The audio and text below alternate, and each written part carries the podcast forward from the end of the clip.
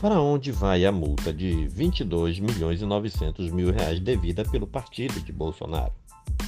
A multa de mais de 22 milhões e 900 mil reais que o presidente do Tribunal Superior Eleitoral, ministro Alexandre de Moraes, aplicou inicialmente contra a coligação dos partidos PL do presidente Bolsonaro, PP e Republicanos, será destinada ao fundo partidário e redistribuída entre as demais legendas em atividade no país.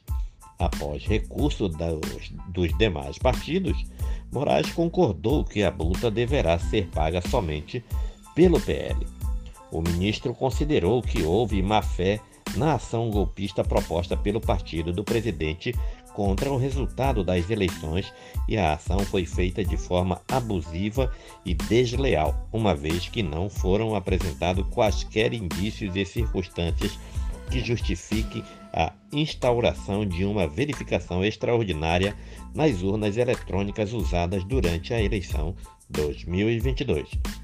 A ação pedia para anular os votos de 60% das urnas apenas no segundo turno.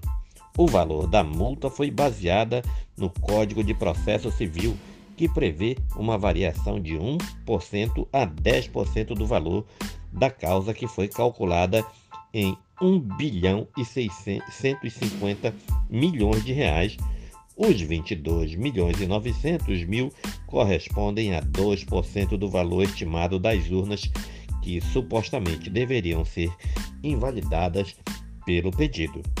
A quantia deve sair do fundo partidário da legenda, que, por determinação de Moraes, também está bloqueado até que a dívida seja quitada.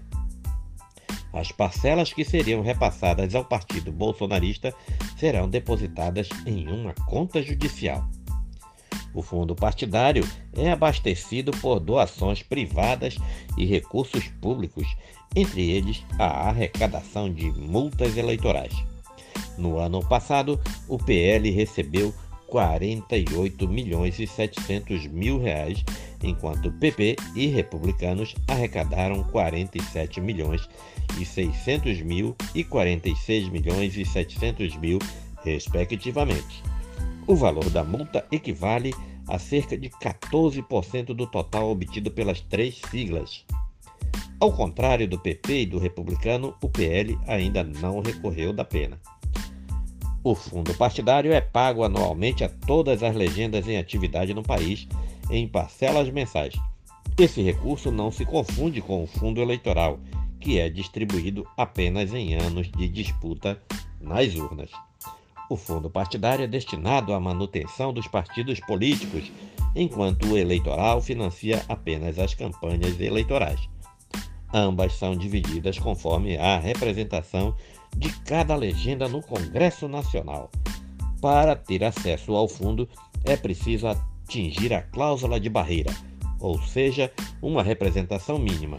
Em 2022, isso significava eleger ao menos 11 deputados federais em nove unidades da federação, ou atingir 2% dos votos válidos para a Câmara em pelo menos nove estados, sendo 1% em cada.